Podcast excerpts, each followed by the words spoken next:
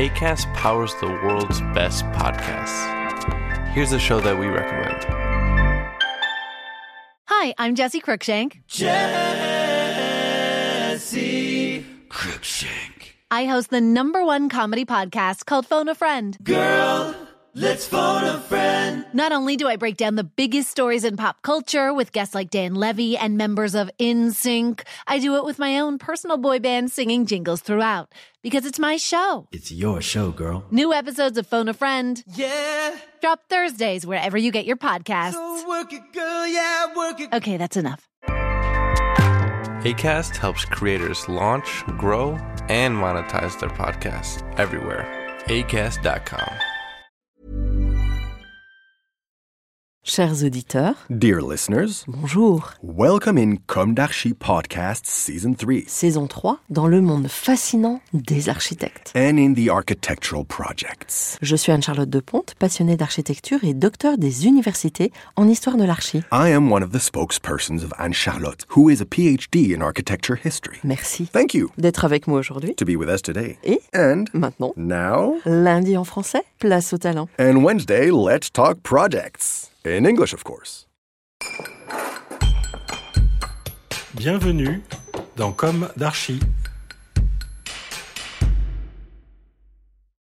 Chers auditeurs, ravis de vous retrouver aujourd'hui en compagnie de Nathanaël Pinard et Marc Viau, architectes. Bonjour. Bonjour. Bonjour.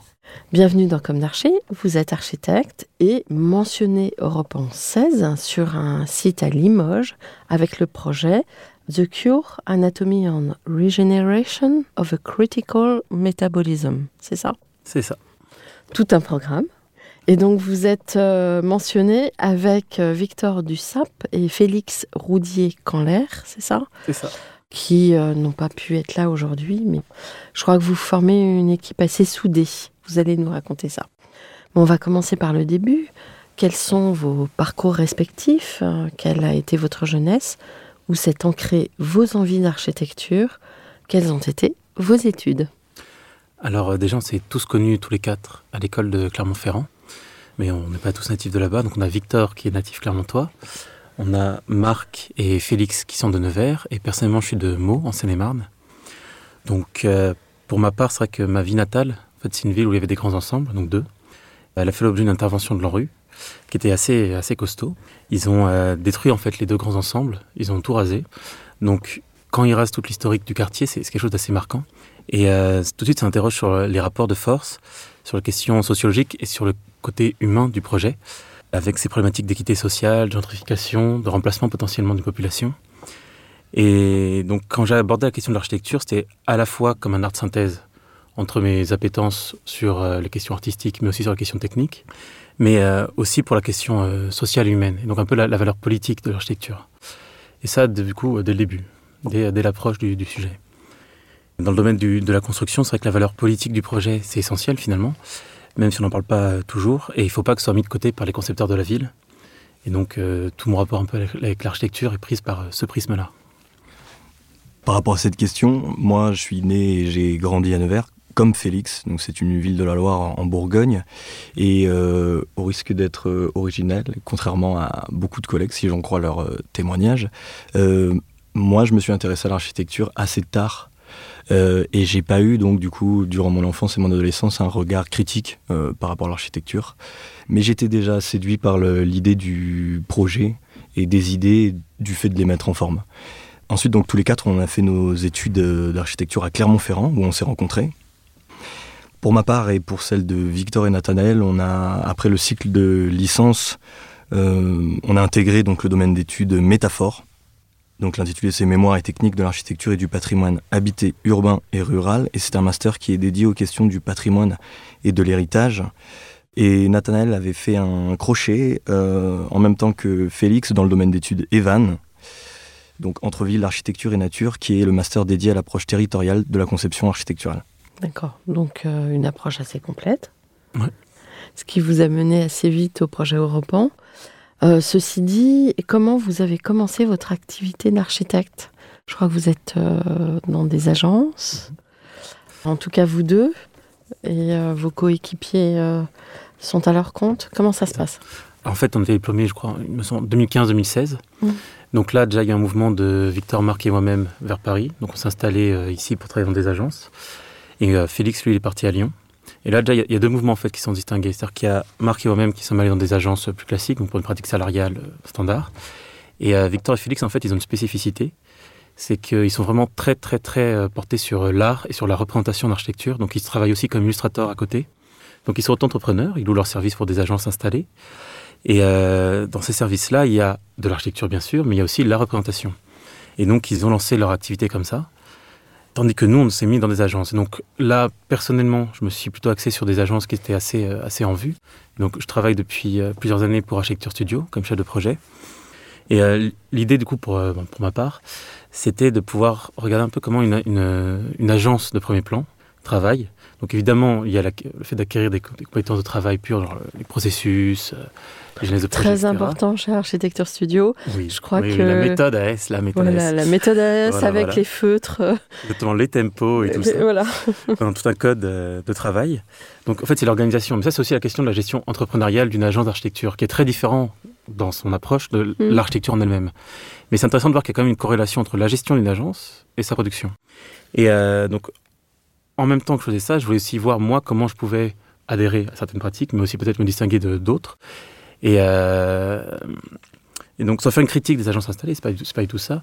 On voulait avoir une approche qui était un peu aussi militante, donc avec des, postures assez affirmées sur plusieurs sujets, comme je disais tout à l'heure, l'équité spatiale, la question sociologique, mais aussi évidemment la question écologique, la question de la ressource, la question des jeux d'acteurs. Et donc le fait d'être dans ces agences-là, et en même temps aussi de faire euh, l'HMO, l'habilitation à la maîtrise d'œuvre, ça permettait de s'interroger sur la profession en elle-même et sur sa pratique. Et euh, sur ces sujets-là, il y a notamment le. bah, on a vu dans les, dans les années 2010 euh, toute la vague de partenariats public-privé ou de conception-réalisation euh, qui sont venus. Et donc, euh, qui parfois certainement euh, débloquaient des situations pour pouvoir faire des projets, mais qui aussi euh, venaient avec leur lot de, de problématiques. Ouais. Et donc, euh, Notamment quand voilà. l'entreprise prend le lead sur Mm. le projet. Tout à fait. Et donc c'est vrai que j'en ai fait, alors peut-être pas chez Architecture Studio, parce qu'avant j'étais dans une autre agence qui s'appelle Mm. euh, Amelard Dubois. Et c'est vrai qu'il y avait beaucoup de partenariats publics-privés, et donc il y avait beaucoup d'échanges un peu vifs, on va dire, sur certains, certains sujets. Et donc l'idée de l'indépendance de l'architecte dans sa pratique, c'était aussi quelque chose qui a émergé par cette approche-là. Et donc mon choix d'aller dans une grande agence, c'est de voir en même temps comment ces grandes agences se plaçaient stratégiquement sur les marchés et comment ils pratiquaient pour produire l'architecture et quelle était leur posture d'architecte. Et en même temps de voir à une plus moindre échelle quelle pouvait être la nôtre pour être euh, innovant euh, dans nos, dans nos pratiques. Pour continuer un peu, je me fais le porte-parole de Félix et Victor qui sont absents avant d'être, euh, avant d'avoir le statut d'auto-entrepreneur. Ils ont travaillé euh, chacun de leur côté en agence, puisque euh, Victor a travaillé pendant des années en Roumanie, puis il a aussi Ouais, travaillé ouais, aussi en France, chez euh, Lambert Lénac par exemple. Mhm. Félix, quant à lui, je Ouais, sais, donc- avait le statut de chef de projet chez euh, Boris Boucher pendant des années aussi. Ouais, ouais.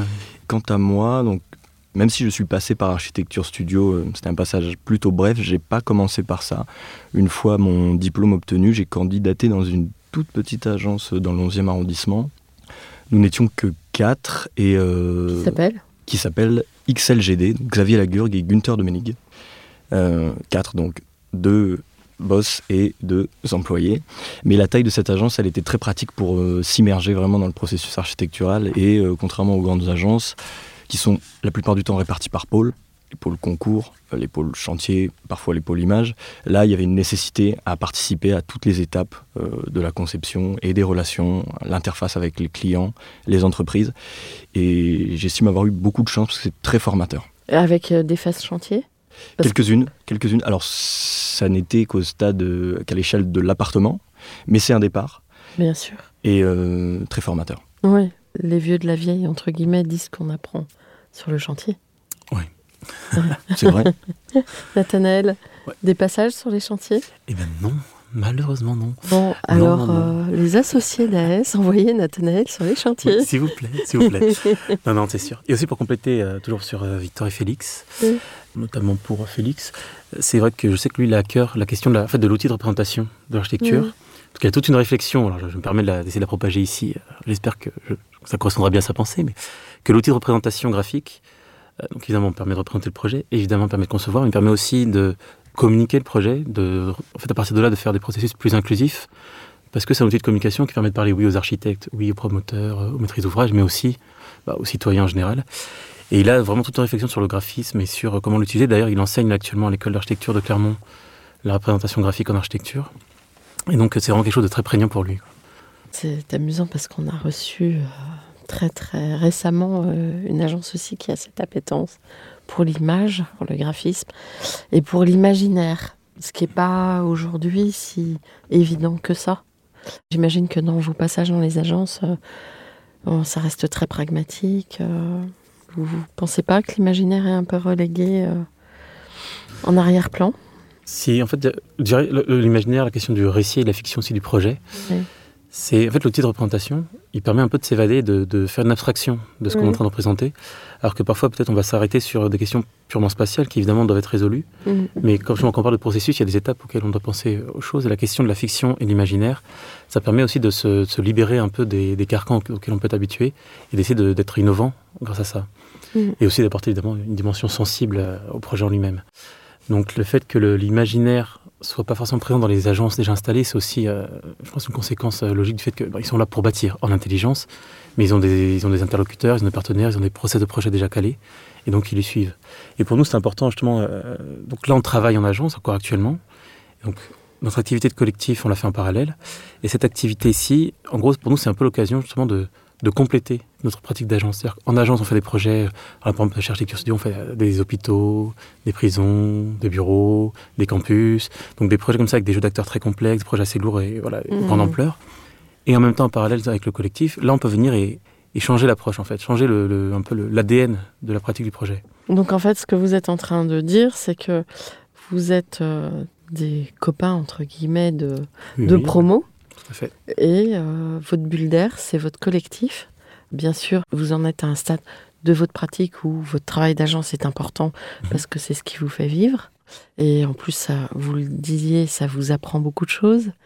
Néanmoins, votre, euh, vous avez une, vous êtes créé un espace euh, de liberté qui vous permet de, de mûrir une architecture qui serait la vôtre. Mhm.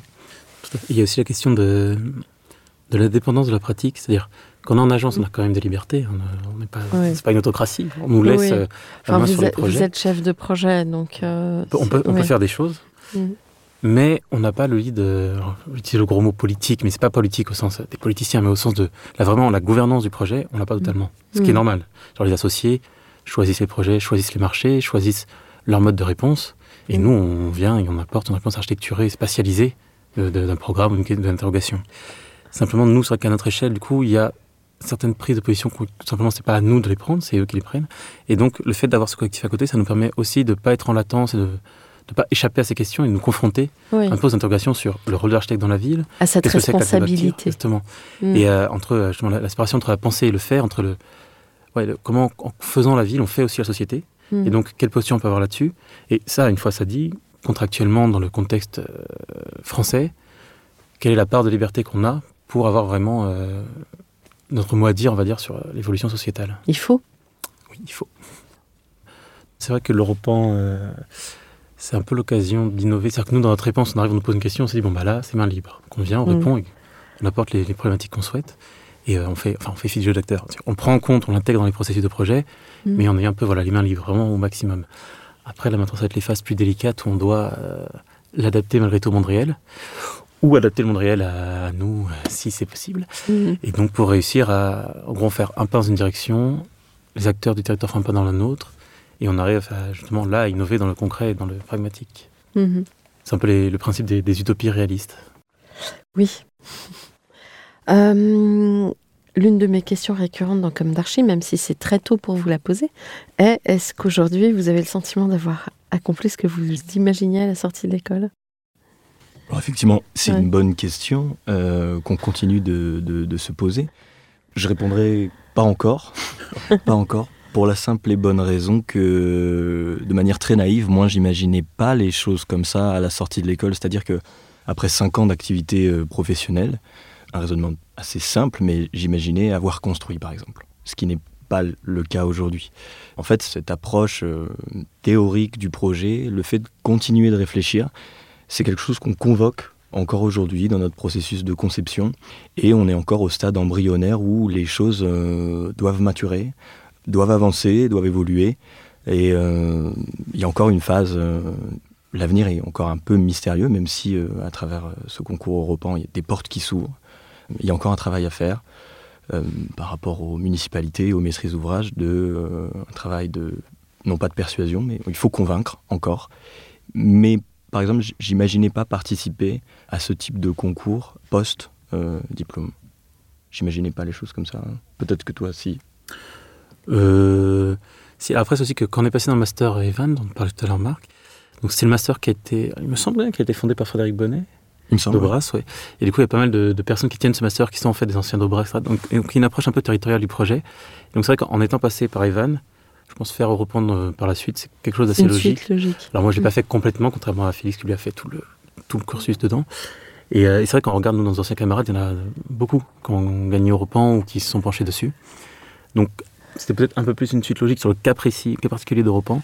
Après, c'est vrai que le, le- le délai, c'est-à-dire que personnellement, en sortant d'école, je me suis dit que j'allais prendre quand même 4-5 ans pour voir comme les pratiques en agence, pour pro- me professionnaliser vraiment, et pour aussi avoir la possibilité de prendre un peu de recul et évaluer la situation euh, de la pratique architecturale avant de faire des choix stratégiques pour notre pratique à nous.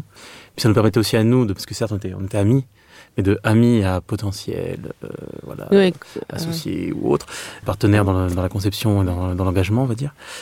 Ça prend quand même du temps de le mettre en place et donc euh, de le maturer. Donc ça fait déjà plusieurs années quand même qu'on travaille ensemble. Ça fait quoi Ça fait trois ans? Oui, c'est ça. Enfin, un peu avant le Covid, donc un peu dans le monde d'avant encore. Euh, il y avait, euh, il y avait- on a commencé à travailler ensemble et donc le, ça a mis un peu de temps comme s'installer, même les, les automatismes, les process de travail, sachant qu'on doit composer évidemment entre le temps de bureau et le temps euh, Oui. libre qu'on doit dédier à ça. Oui, surtout que quand on est chez, dans des agences comme AS, le temps de bureau, il est, Il est prenant. il est Voilà, prenant. il est très prenant. c'est passionnant, mais c'est très prenant.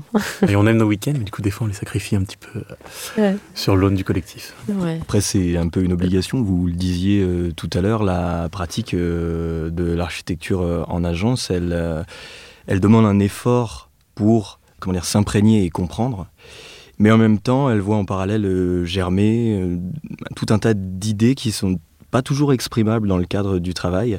Et ça devient presque une obligation de trouver un moyen, un, endroit où elles peuvent s'exprimer. Et c'est vrai que le, cadre qu'on a monté, qui est celui du collectif euh, et du travail personnel, en dehors de l'agence, est un excellent moyen, de, un bel exercice en fait. Bravo. Et alors, euh, cette équipe euh, constituée que d'architectes, mais avec cette appétence pour l'urbanisme, finalement, ça vous a réussi? Parce que on voit beaucoup d'équipes euh, pluridisciplinaires, vraiment, avec euh, des paysagistes notamment. Quel est votre ressenti par rapport à votre équipe à l'intérieur de l'écosystème européen? Je pense déjà, alors avant l'Europe quand on était en, en études, Oui. Alors évidemment en licence on apprend l'architecture, architecture, ensuite en master, euh, je trouve que l'enseignement qu'on a reçu est un peu plus euh, disruptif, c'est un peu moins euh, catalogué.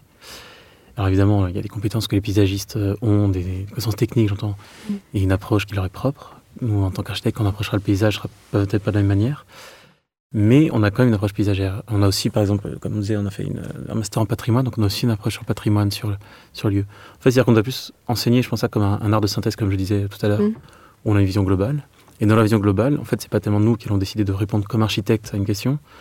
On regarde la question, on regarde le lieu, donc là, par exemple, Limoges, et on dit, ok, sur ce site, ce qui nous semble pertinent, c'est cette réponse-là. Si la réponse convoque du paysagisme, ce sera du paysage. Si ça convoque des cycles économiques, ce seront des cycles économiques. Là, donc, la présence, c'est un peu des deux. Mais euh, après, ultérieurement, quand on rentre dans les phases opérationnelles, si jamais une compétence technique nous manque, c'est pas grave, on travaille en partenariat. Et nous, quand on s'appelait collectif, on aussi bien plus s'appeler atelier, agence ou autre, mais on a choisi ce terme parce qu'en fait, on a beaucoup de camarades autour de nous qui ont leurs propres compétences, leur propre domaine d'expertise, leur propre spécialité. Et nous, notre idée, c'est justement de travailler aussi avec un partenariat. Donc des paysagistes, euh, même des paysagistes de notre âge, innovants, on en connaît. On connaît aussi des designers, on connaît, bon, bref, voilà, c'est tout un microcosme. Mm. Et donc les compétences, on saura les convoquer. Et c'est dans l'échange, justement, dans la collectivité, qu'on pourra euh, trouver les réponses euh, techniques aux questions qu'on aura posées préalablement. Mhm. Vous êtes un noyau dur et ouvert à, Exactement, c'est exactement à ça. toutes les possibilités, à tout. Le, on parle beaucoup chez Architecture Studio du champ des possibles. Mm, tout à fait. Voilà. Donc, euh, pouvez-vous nous raconter une histoire de vos projets? Est-ce que c'est possible? Et puis, bien sûr, pour enchaîner sur Europe. Alors, c'est vrai que Europan, c'est un peu l'aboutissement de plusieurs euh, concours Mm. essayés ou réussis dans, dans certains cas. Un aboutissement de méthode et puis un ajustement aussi d'équipe, on peut le dire. Mhm. ces dernières années, on a participé à, donc à différents concours, ensemble ou séparément. Il y a eu plusieurs succès. Encore une fois, Victor, qui est absent, a reçu le troisième prix pour le pavillon roumain euh, de l'exposition universelle de Dubaï, qu'il a réalisé en partenariat avec une agence locale et puis avec l'architecte Roxana Ossou, d'origine roumaine.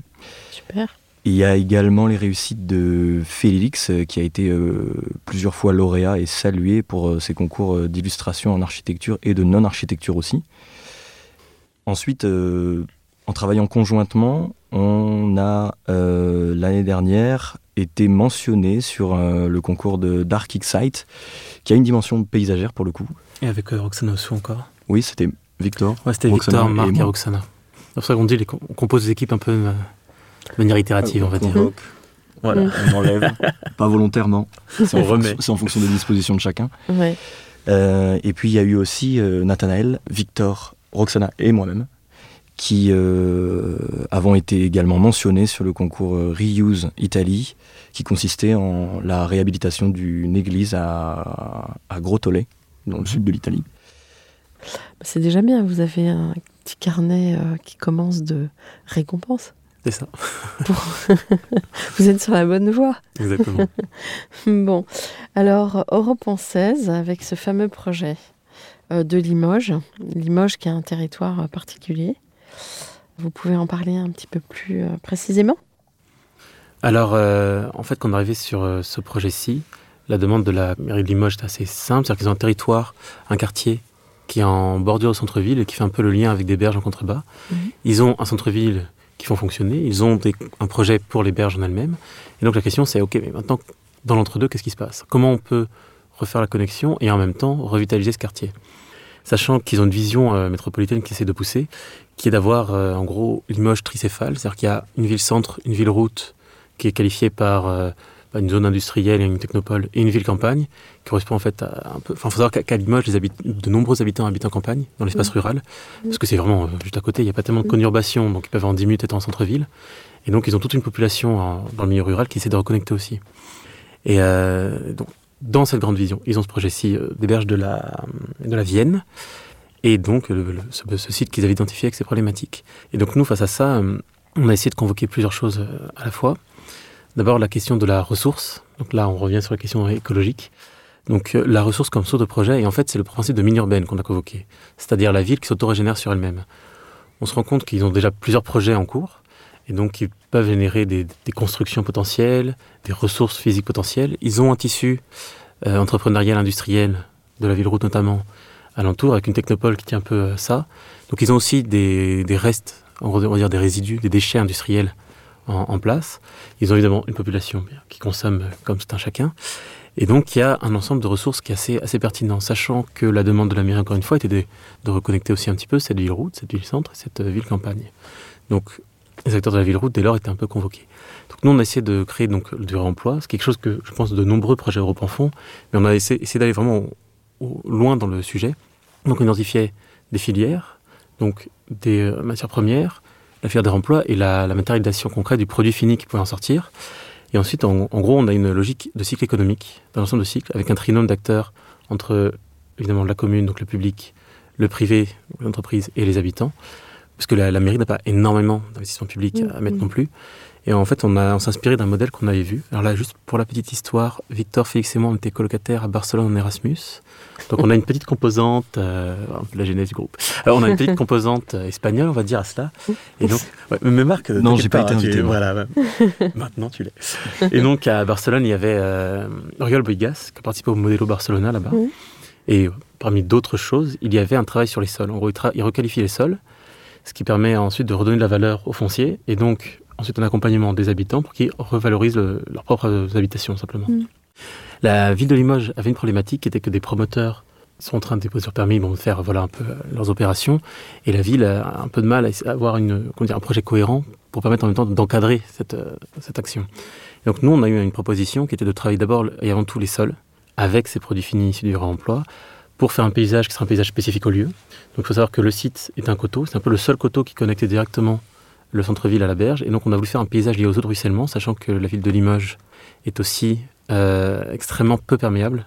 Déjà, il y a l'imperméabilisation artificielle des sols, mais même le socle rocheux et euh, très, très peu perméable, il n'y a pas de nappe phréatique, et donc une vraie problématique d'eau de ruissellement. Donc on s'est dit, on a un coteau, on a une matière finie qui peut nous permettre de faire les sols, on a un cycle économique, alors faisons un paysage euh, intelligent, un paysage spécifique, et donc un paysage lié à l'eau. Et donc on, a généré un paysage qui était lié à cette eau de ruissellement, qui permet de l'encadrer, et qui permet en même temps de requalifier tout le tissu euh, vière du, du quartier.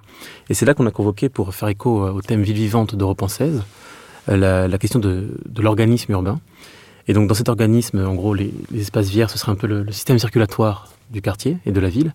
Et donc nous, on a dit d'abord, on va refluidifier ce système-là par ce paysage-ci, ce qui permet ensuite d'enclencher un cycle économique parce que les biens qui sont actuellement un petit peu délabrés dans certains secteurs Mm. vont être qualifiés. Donc, si la mairie arrive à accompagner les habitants, ça permettra aux habitants de remettre de l'argent dans la requalification, donc de revaloriser les biens. Les biens ayant plus de valeur, ça permettra aussi d'encadrer un peu l'appétit parfois vorace des promoteurs. Et donc, de cette manière-là, à ça, ça nous permet d'agir sur le centre du quartier, le cœur. Et ensuite, la question de la connexion d'elle-même. Et la connexion, donc là, c'était plutôt une question euh, programmatique. Mhm. Essayer de trouver des programmes qui permettent de faire jouer les acteurs à la fois de la campagne, donc, mais quelque part, ils viennent déjà par les berges de Vienne, c'est quelque chose qui était déjà en cours, mais surtout de la ville-route, et donc les entreprises, pour faire un montage, en gros, euh, de projets avec des programmes mixtes, intelligents, où on aurait les acteurs de la technopole, qui ont Mhm. besoin de visibilité, en fait, dans le cœur de ville, les promoteurs qu'il faut quand même intégrer dans le projet, hein, on ne souhaite pas les expulser, ouais. mais simplement encadrer leur, leur, leur action, et euh, évidemment les- la demande de logement du quartier et les besoins de la ville. Et donc ça serait plutôt en pro du quartier, parce qu'il y a des friches industrielles à rénover. Donc ça, c'est un peu la vision globale. Et en fait, l'image qu'on a convoquée pour expliquer le principe, c'est le principe de la synapse. Pour Mhm. dire qu'on a effectivement un élément qui est tricéphale, avec un peu trois neurones, donc les- la ville-centre, la ville-route, la ville-campagne. Et nous, ce qu'on essaie de faire, c'est une synapse opérationnelle qui convoque les questions du réemploi, du paysage et de l'inclusivité. D'accord. Cette matière première, on peut savoir ce que c'est? On a identifié d'abord, les, en fait, pour faire notre paysage, les produits finis qu'on souhaite obtenir. Donc notamment les graves, ça pour les euh, sous-couches de voirie. Il y avait des euh, granulats de béton. Il y a tout ce qui peut servir aussi à... Il y a la terre, la terre déplacée par les chantiers alentours, parce qu'ils ont, en plus du chantier des berges de Vienne, ils ont un, un écoquartier qui sont en train de faire euh, émerger juste en face du site. Donc la, même chose. Il y a aussi, euh, en gros, on voulait faire de, l'opus incertum pour qualifier les sols, en utilisant justement, en fait, les, chutes parfois sont, ont des formes un peu comme ça aléatoires, et donc on, voulait faire un pavement qui allait euh, correspondre un peu à ce, grain-là. On avait aussi les, euh, c'est quoi le nom de ça, les, Ah, les gabions. les gabions, merci, Ah oui. voilà, le mot-clé. Les gabions, donc du gabion. Après, il y avait aussi simplement pour le- les masses bâties qu'on va générer. Donc, il y a quelques quand même programmes, comme vous l'avez compris, euh, qui viennent en phase ultérieure avec le- les programmes mixtes, où là, les masses bâties un peu plus conséquentes. Alors, il y a déjà en place sur site des restes, en fait, c'est des friches, sont des friches GRDF, EDF, donc il y a des bâtiments industriels qu'on préserve et qu'on rénove. ouais. Et par rapport à- aux faïences, non Bah, la faïence, ça peut être, quand on va qualifier le paysage, quand on dit qu'on fait un Mm. paysage spécifique, après la faïence, c'est euh, simplement c'est un prolongement là, de, de ce que fait déjà la mairie. De, de, de on essaie de prendre plusieurs actions que la mairie avait, la commune, et d'essayer de les prolonger. Donc la faïence, ils ont déjà un parcours des faïences où dans différents points de Limoges, ils l'ont mis. Ça peut tout à fait s'insérer dans le cadre de notre euh, projet. Et Il y a aussi euh, alors, notre registre, mais euh, j'ai oublié de le citer quand on parlait de la requalification du centre-bourg. Il y a aussi évidemment des règles communes qui doivent être prescrites pour refaire cohérence, parce qu'une des grosses problématiques que j'ai pas citées du quartier, c'est le manque de cohérence urbaine. C'est-à-dire qu'on a des grosses emprises universitaires, on a du reste du tissu faubourien, on a euh, des mitages comme ça de- de- d'opérations de, promoteurs euh, un peu plus hautes. On a un ensemble de choses en fait qui discutent pas tellement ensemble. Très hétérogène. Voilà. Et il y avait un chantier de fouilles il y a quelque temps euh, sur une place très centrale. Oui, mais ça, ça, c'est plus dans le centre-ville, plus haut. ouais. Ouais. C'est Mm. légèrement plus haut que. Mm. Ouais, que là, c'est pour tout, est c'est dans un peu l'hypercentre Ouais. euh, limougeois. Juste pour Mais, compléter par rapport à cette question de la, de la céramique, qui est une problématique euh, essentielle de la ville de Limoges, identitaire en tout cas. Lors de notre premier échange avec la municipalité de Limoges, c'est une piste qu'on n'a pas encore euh, creusée, mais il me semble qu'ils nous avaient donné euh, l'idée de réutiliser les moules Oui. qui ont servi et qui ont été cuits et recuits et qui ont euh, accumulé une certaine dureté, une certaine résistance, et qui pourraient constituer un- une sorte de parement ou de coque qu'on pourrait utiliser pour Mm. Les revêtements des, des façades. Enfin, C'est-à-dire que euh, des échanges avec la municipalité, des idées naissent, et étant donné qu'ils sont habitants du lieu, c'est aussi eux qui nous transmettent le savoir, euh, L'histoire. absolument. L'ADN. Et quand vous Ouais. parliez de, aussi de- d'imaginaire et de fiction, Ouais. nous, la, en gros, le mode d'expression graphique qu'on a choisi, Mhm. notamment le travail de Félix, mais aussi de Victor, c'était justement quelque chose d'un peu vraiment très dessiné. On a Mhm. fait un peu une abstraction du site, c'est-à-dire on a gardé quelques éléments, items comme ça qui ressortaient, mais on s'est pas tellement approché de la, la concrétisation spatialisée vraiment de la réponse. Alors évidemment, on identifiait des, lieux, il y avait des problématiques par lieu, mais c'est pas le dessin de la réponse, c'est pas une réponse spatiale tellement qu'on a fait. C'est plutôt une réponse quel est le, lieu- il a telle problématique par secteur et dans sa cohérence globale. Quels sont les outils qu'on peut convoquer? Donc il y a le cycle économique dont je parlais tout à l'heure, il y a le cycle du réemploi aussi dont on parlait, et il y a la question du paysage. C'est autant de leviers en fait qu'on peut mettre pour euh, répondre aux enjeux. Donc c'est vraiment cette question de process et pas la question de la réponse spatiale formelle tout de suite. Oui, qui aurait brûlé plein d'étapes. Exactement. Mm. C'est dit que l'intérêt en fait de, de c'est justement d'innover dans La, dans réflexion. la réflexion, mais pas forcément, enfin pas forcément dans la spécialisation. Si on va aussi innover autant que faire se peut dans la spécialisation, mais c'est pas le, le moment du concours. En tout cas, c'est pas forcément le moment pour ça à nos yeux. Comment imaginez-vous l'avenir? Notre avenir ou l'avenir euh, Comme vous voulez. Vous, vous appropriez la question. Ça peut être les deux.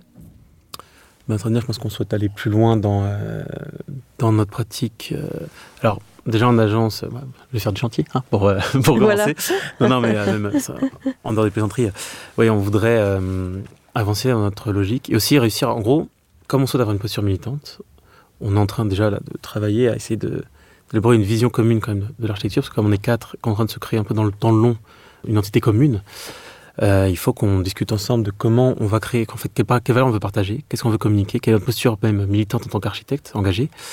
Donc ça, c'est un premier volet. Après, simplement, ces structures-là qu'on est en train de faire vivre, de faire naître. Donc il faut qu'elle fasse un peu son chemin, que ce soit en termes d'existence. Voilà. Donc on s'appelle le collectif Carré Noir, au passage.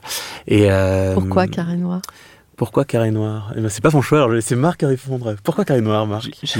C'était euh, c'était notre choix à tous. Je dirais que c'est l'aboutissement de plusieurs formules qu'on s'est suggérées les uns aux autres. Et euh, je dirais le carré parce qu'on est quatre, Ouais. et qu'il a quatre angles ou quatre côtés. Et pour ce qui est de la couleur, euh, Vous êtes des architectes voilà, Voilà. tout, tout simplement. Échappé, mais non, Il y, a aussi, il y avait aussi quelque chose de séduisant, en tout cas pour nous, dans le- la sonorité du nom euh, carré noir. Et de ce Un que peu ça évoquait. énigmatique. Un peu énigmatique, absolument. Comme, comme, si comme on notre rentre- réponse. Voilà, et comme si on rentrait dans un, un espace euh, encore obscur où tout est à découvrir. Tout à fait. Mais du coup, pour l'avenir, euh, donc voilà, l'échelle du collectif, c'est faire avancer le collectif euh, vers une voie vertueuse. Mhm. Et c'est aussi comme on, on vous disait qu'on qu'on souhaite travailler avec d'autres structures. Mais ça, c'est quelque chose de, de manière un peu itérative qui doit se faire réellement. C'est-à-dire qu'il faut identifier bah, nos camarades qui sont déjà lancés, leur proposer ça et donc réussir à faire, euh, à faire communauté. Donc ça, c'est un travail qu'on doit faire, là, notamment dans cette année-ci, et même euh, ultérieurement, pour euh, réussir à, générer des dynamiques de groupe, et pas uniquement nous dans notre coin. Donc euh, faire réseau un peu, mais un réseau intelligent, un réseau pluridisciplinaire, un réseau aussi engagé et qui partage des valeurs communes. Donc ça, c'est un travail de dialogue qu'on doit faire avec nos partenaires à venir. Et après, je pense à notre échelle individuelle, bah, vu qu'on est encore, pour notre part, tous les deux, encore en agence, bah, simplement avancer dans nos agences, continuer nos projets, essayer aussi de voir comment on concilie un peu les deux caractères militants des choses, en agence et euh, de notre côté. Et pour nos deux camarades qui sont entrepreneurs, je pense que là, bon, ils répondraient mieux que moi pour ça. Je ne sais pas exactement euh, leur vision, mais c'est vrai que je sais que la question de l'illustration pour eux est extrêmement importante, mais qu'ils sont quand même architectes. Et donc là, actuellement, ils sont un peu dans la balance entre les deux. Et c'est quelque chose d'assez complexe parce que c'est vrai que l'architecture est quelque chose de très chronophage, le dessin également. Et que donc pour eux, c'est la balance. avoir La plusieurs balance. cerveaux. Voilà, exactement, parce qu'entre entre le, le fait vraiment qu'ils travaillent bah, pour des agences en même temps, bah, à titre euh, effectivement indépendant, mais malgré tout, ils travaillent dans l'architecture, qu'en même temps, ils font la production graphique, qu'en même temps, ils sont avec nous. C'est vrai qu'ils sont un petit peu, un petit peu chargés. qui, euh, voilà. Ouais, on imagine facilement.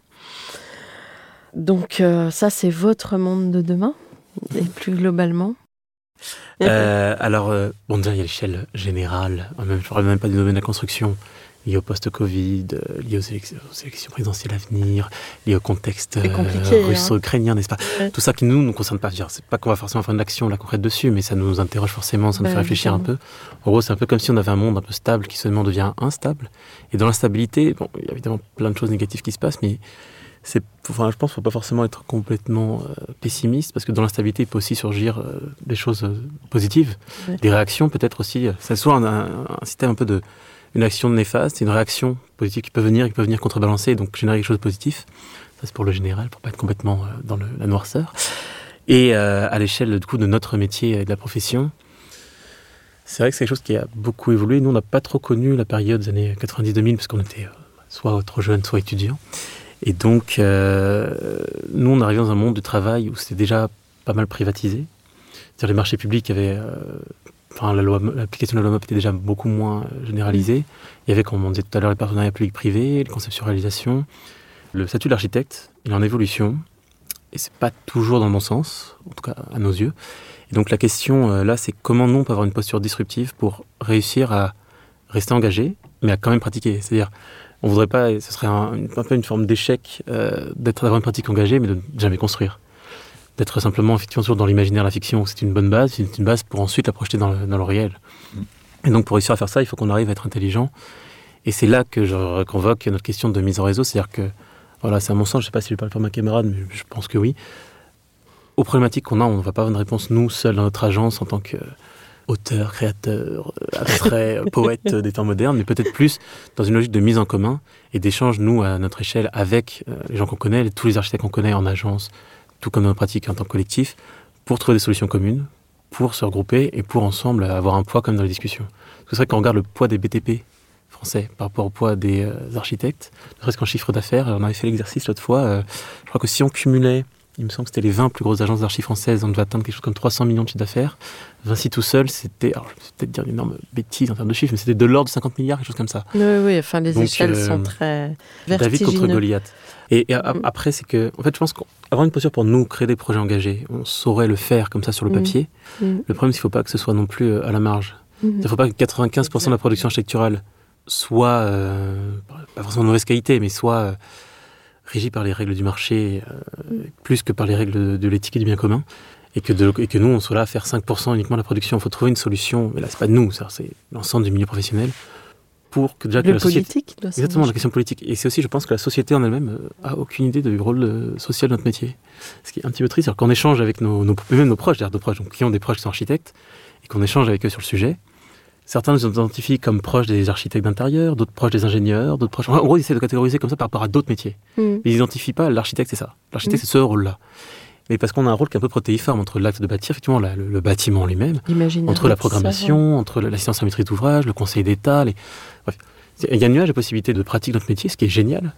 Mais par contre, il y a un problème du coup de communication de notre rôle social. Alors que ce rôle social est hyper important, et comme le rôle social est nié, comme le rôle social est nié, eh bien, eh bien, du coup, on n'est pas défendu. Et quand des lois qui viennent et que les architectes veulent protester contre, comme par exemple certains articles de la loi Elan euh, qu'il y avait eu il y a quelques, quelques années, eh bien, il n'y a aucun poids. Il n'y a aucun poids. Et moi, on n'a aucun soutien non plus. Et même, même au-delà de ça, dans les médias, on n'entend absolument pas parler de nous. voilà. Enfin. Et ça fait bondir. Mais je pense que c'est peut-être une question de, de décontextualisation aussi. C'est-à-dire que, je prends un exemple, je- j'écoutais une conférence d'un architecte, dont malheureusement j'ai oublié le nom de son agence, euh, je suis désolé, qui parlait de, des camps de migrants. Il travaillait sur les camps de migrants à Calais. Mm. Bon, toute la région, c'est pas Mhm. uniquement ce- celui-ci, mais il y en a plusieurs. Mm.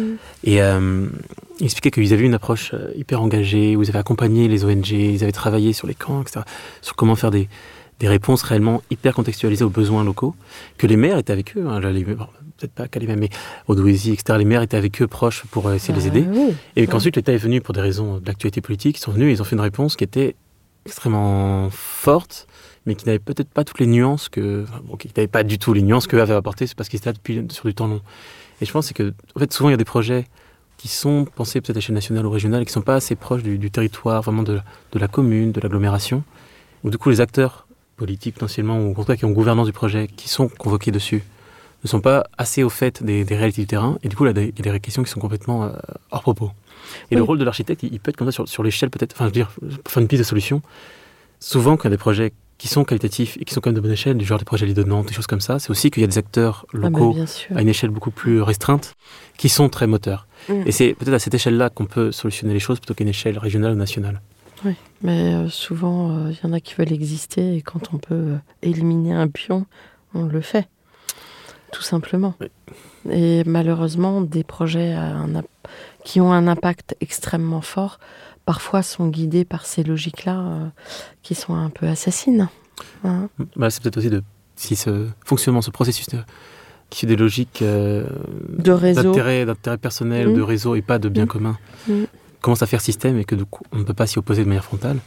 Parce qu'il faut composer avec, mais pas composer avec en vendant son âme, simplement comprendre son, mode de fonctionnement et un peu détourner ses outils pour les ramener sur le bien commun. Après, c'est un peu l'ultime ressort, mais au cas par cas, de manière itérative, encore une fois, on peut, je pense, que ça peut quand même être quelque chose de productif. Oui, bien sûr. Il bah, faut continuer à batailler, à y croire. Mm. de toute façon, euh, on est dans un mouvement perpétuel et euh, l'avenir vous appartient. En tout cas, on l'espère. on, espère aussi. Quel conseil donneriez-vous justement aux étudiants en architecture aujourd'hui? Moi, j'estime que je continue d'apprendre et que je suis encore un étudiant en architecture. Mais euh, les conseils que je donnerais seraient euh, les mêmes que je me donnerais à moi-même si c'était à refaire, c'est-à-dire que fort de cette petite expérience, j'ai compris des choses que j'envisageais pas quand j'ai commencé. Et les études d'architecture, avant la discipline de l'architecture, c'est assez particulier parce que étant, comme c'est assez subjectif, il y a un enseignement qui est dispensé, il y a des cours magistraux, il y a des ateliers auxquels on participe avec plus ou moins de conviction. Mais l'étude de l'architecture, c'est une discipline euh, qui est très en lien avec le fait d'être autodidacte. C'est-à-dire que lorsqu'on conçoit un projet au cours d'un atelier, on va établir et imaginer des solutions, et c'est sur ces solutions-là qu'on va être amené à se documenter. Mais quelqu'un du même atelier va réfléchir sur une autre problématique ou un autre matériau et il va faire son apprentissage euh, comme ça. Et à partir de ce constat-là, je dirais que le premier conseil, ça serait d'être curieux, d'enrichir sa vision des choses, de se constituer très tôt euh, des idées, de les faire évoluer et surtout, euh, j'irais ne pas hésiter à poser des questions et s'entourer des gens qui savent, parce que le fait de rester dans l'ombre euh, longtemps euh, ou d'être timide, ça paye pas. Mm. Ça paye pas. Et il y a aussi un, dans mon cas, il y a quelque chose qui a été un moteur, parce que bon, je n'estime pas être quelqu'un de mature aujourd'hui, mais je l'étais encore moins quand j'ai commencé mes études d'architecture. Et il y a le vrai moteur pour moi, c'était l'histoire du, du goût du plaisir, de la passion. Et s'il y a un aspect dans l'architecture qui est plus plaisant qu'un autre, qui vous séduit, il ne faut pas hésiter à le prioriser parce que ça va faire naître une passion qui va être le moteur de tout le reste. Voilà. Nathanaël? Eh ben, j'ajouterais quoi? J'ajouterais peut-être juste le fait aussi de, rester humble, peut-être. Parce qu'on a une formation, on dit vous êtes les architectes. au début, on cherche validation de ça. C'est-à-dire qu'on est étudiant, on a, des craintes d'échouer, c'est quand même un bon taux d'échec en école d'architecture. On est, on est un peu dans la lutte à la confrontation pour réussir à à, obtenir cet aval. Et on dit il faut rester quand même euh, calme et juste, on a, on a un acteur parmi, euh, parmi d'autres acteurs dans le monde de la construction. On a un acteur qui est un peu de plus en plus contesté, donc justement, il va falloir un peu batailler pour. Et quand je parle d'humilité, c'est surtout pour dire qu'il faut euh, se renseigner, être curieux de ce qu'il y a autour, en gros. Que ce soit dans la construction en elle-même, sur les artisans, les maîtres d'ouvrage, etc. Que ce soit dans les ingénieurs également, que ce soit aussi en dehors de ça, sur la, la poésie, la littérature, le dessin, la BD ou autre, pour essayer d'avoir une vision, parce qu'en fait c'est un univers dans lequel on rentre, pour avoir une vision pas uniquement de sa bulle dans cet univers, mais de l'ensemble de l'univers de ses composants. Parce que plus il y a une connaissance élargie, plus il y aura une possibilité aussi de comprendre sa propre position. Et comme je l'ai dit tout à l'heure, le métier d'architecte était quelque chose d'assez volatile où on peut avoir différentes fonctions, métiers, postures. Pour pouvoir choisir la sienne euh, dans le fil long, il faut avoir cette vision globale pour pas se retrouver un peu euh, condamné à, à, un rôle qui n'aura pas été choisi juste parce que c'est le rôle mainstream sur lequel on nous aurait poussé.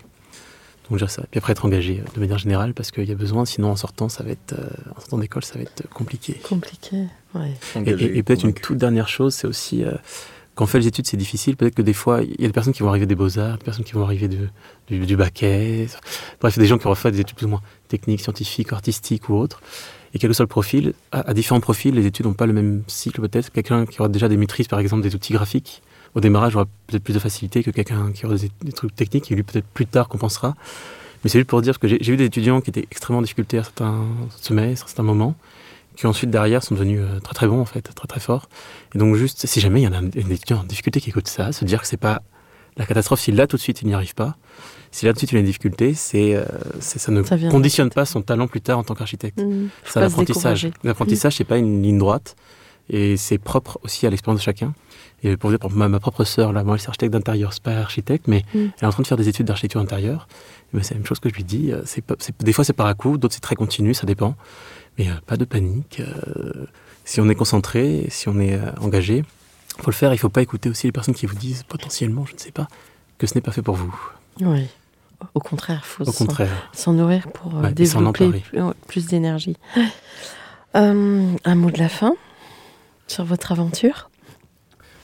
Tout reste à faire. Ouais, moi, j'allais dire c'est pas gagné, dans le bon terme là, mais, mais ouais, ouais. Non, oui, ça va être. euh, Bah là, euh, je pense qu'il y a des choses à rebâtir. Il y a beaucoup de choses à faire. Après, euh, ce, qui, ce qui est difficile pour nous euh, de visualiser tout de suite, c'est euh, quelle sera exactement notre place dedans. On sait quelle place on va occuper, on sait ce qu'on veut faire, on sait ce qu'on peut apporter. Comme je Mm. dis, même la mise en cotisation. Maintenant, il faut réussir déjà avant ça euh, à exister. À exister euh, dans Justement, ne vous faites pas voler vos places. Parce Voilà. que l'architecte est quand même euh, un rôle euh, tellement important. Et euh, j'ai bien aimé ce que vous avez dit tout à l'heure euh, sur euh, l'inexistence de cette profession dans la vie de tous les jours, alors que ça nous impacte tellement. Et bah, ici, on essaie justement de faire comprendre, de porter vos voix pour que le commun des mortels comprenne que les architectes sont des gens comme vous, qui sont des spécialistes justement des échelles et des dimensions, et qu'ils ont encore beaucoup, beaucoup à apporter. Et je pense que ça Mm. s'inscrit en fait dans une, une logique globale, même en dehors de l'architecture. De manière générale, il y a une, une logique de privatisation. Oui. Et privatisation, c'est des biens communs. Alors évidemment, on va parler de l'hôpital, on va parler de, de plein de sujets liés à ça, mais même euh, il y a des tentatives de privatisation de, de forêts, de lacs, de choses comme ça.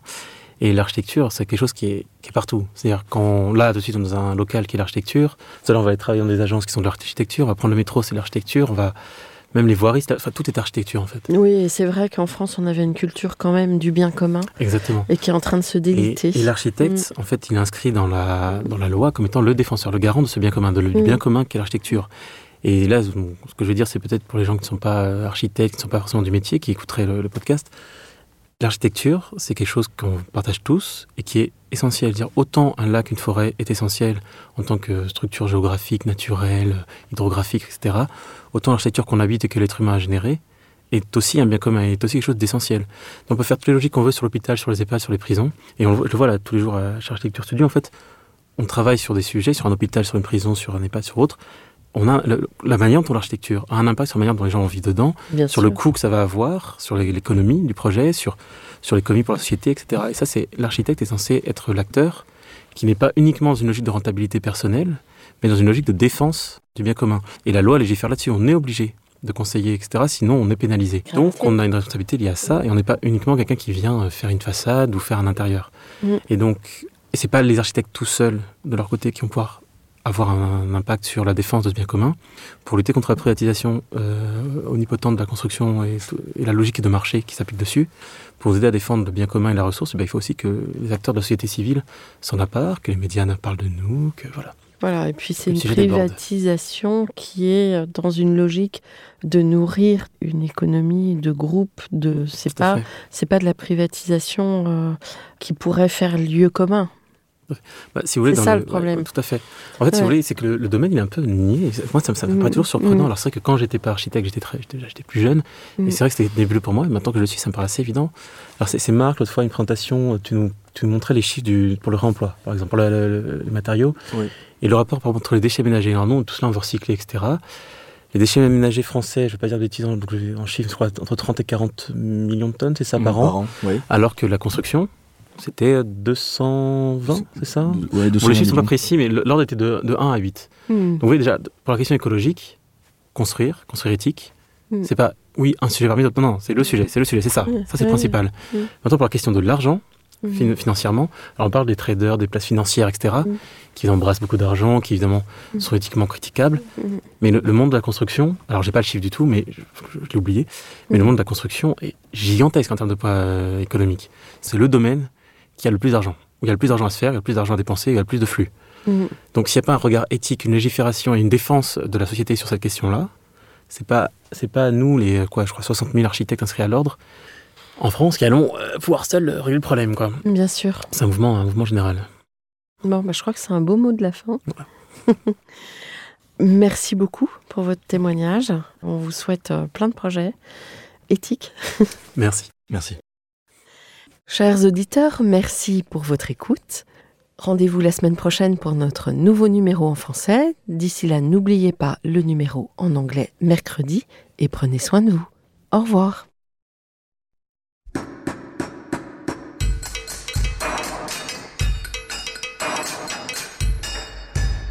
Chers auditeurs, merci pour votre écoute. Merci à Julien Rebourg, réalisateur, qui nous accompagne sur la partie son. N'oubliez pas de retrouver nos sujets en avant-première sur Instagram à l'adresse at. Si vous aimez ce podcast, favorisez sa diffusion en lui donnant 5 étoiles sur Apple Podcast, plus un petit commentaire, ou sur votre plateforme de podcast favorite. Et surtout, abonnez-vous pour écouter tous nos épisodes gratuitement. À bientôt et d'ici là, prenez soin de vous.